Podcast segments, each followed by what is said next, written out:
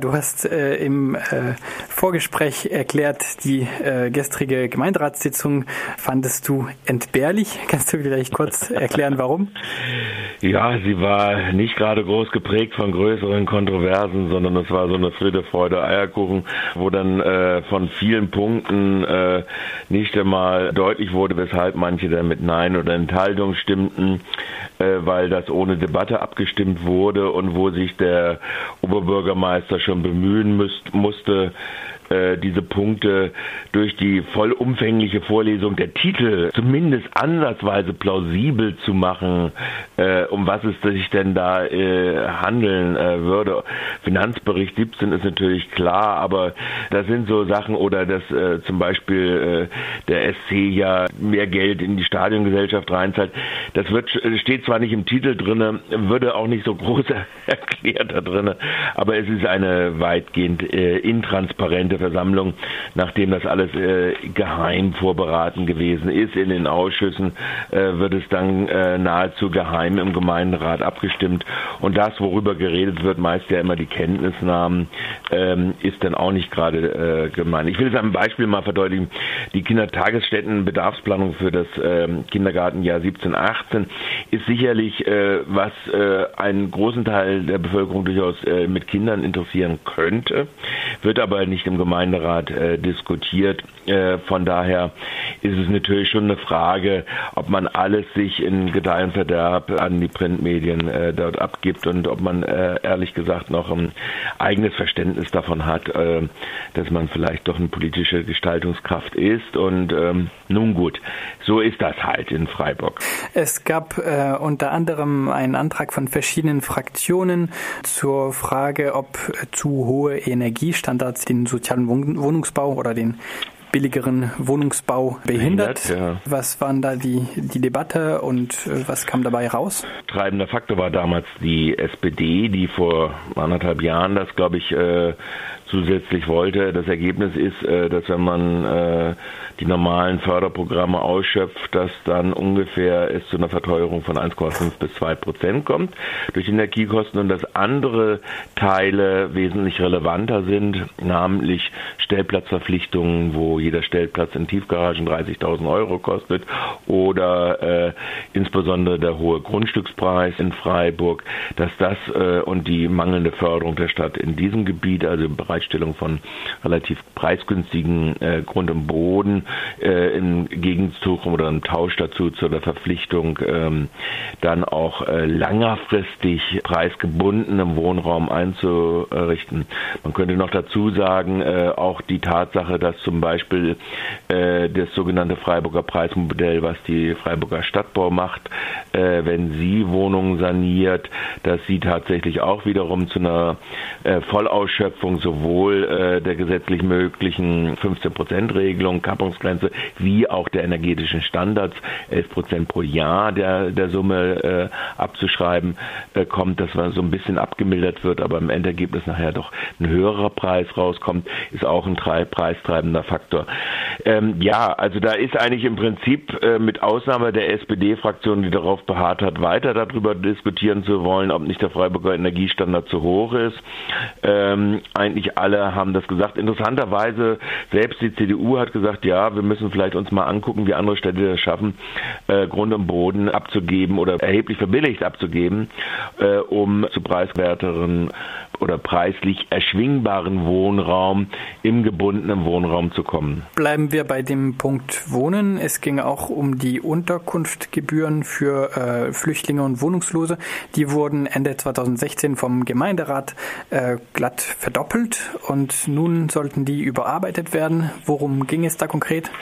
Ja, also da soll die Satzung überarbeitet werden und alle Gemeinderäte lobten, äh, dass jetzt doch ein äh, anderer Ton oder eine andere Sprache derjenigen angesprochen wurden bei den Gebühren kritisiert wurde, und das war das Einzige, es auch diskutiert wurde, es ist geplant, dass das jetzt befristet wird.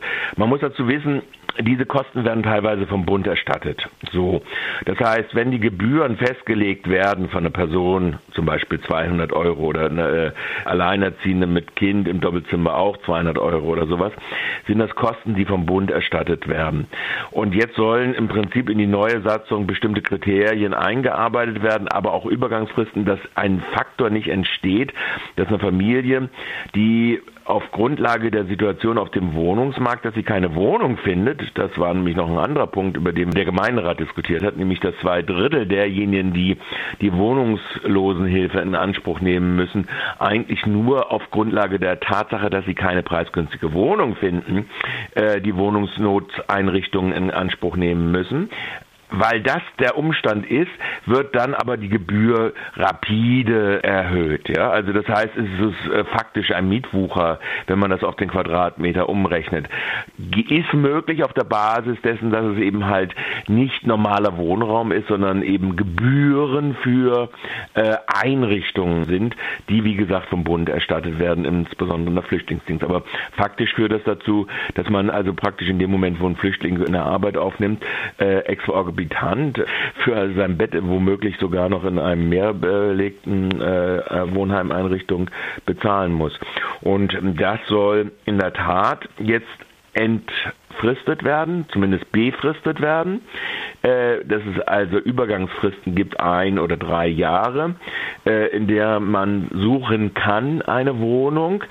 Äh, da wollte die JPEG-Fraktion diese Entfristung weghaben draus, wurde dann dieser Antrag erstmal abgelehnt und verwiesen auf den Satzungsbeschluss, der im nächsten Jahr ansteht oder Ende des Jahres ansteht und dass da nochmal darüber diskutiert werden sollte. Noch ein Punkt zum Thema Wohnen äh, war die Wohnungsnothilfe für Schwerkranke. Worum ging es da konkret? Überhaupt für Wohnungshilfe. Also äh, die Wohnungshilfe, wie gesagt, das, das hatte ich jetzt eben so schon mal äh, eingefügt, ist tatsächlich so, dass sie sich eigentlich konzentrieren sollte auf die Frage, wenn Menschen kurz vor der Zwangsräumung stehen, beziehungsweise wenn sie dabei sind, ihre Wohnung zu verlieren.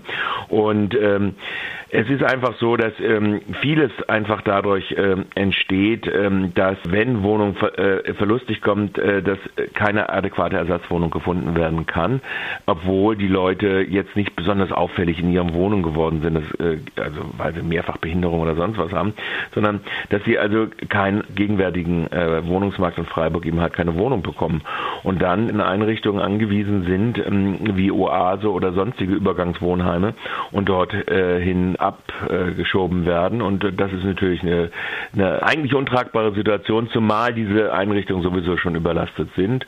Ähm, alle haben das äh, groß bedauert. Äh, Änderungen äh, sind so jetzt nicht so ersichtlich. Äh, die Verwaltung sieht da eigentlich eher vor, dass sie auch ein Haus bauen will für Übergangswohnen, äh, dass also praktisch schon so ein Teil geschaffen wird, wo es möglich wird, mal ein halbes Jahr lang länger jemanden drin wohnen soll. Die eigentlichen Wohnungsnothilfeeinrichtungen sind ja immer tagesweise zu vermieten, sodass von so eine Einrichtung aus dann in ein reguläres Mietverhältnis übergewechselt äh, werden kann, wenn äh, die Notfalldatei der Stadt abgearbeitet wird.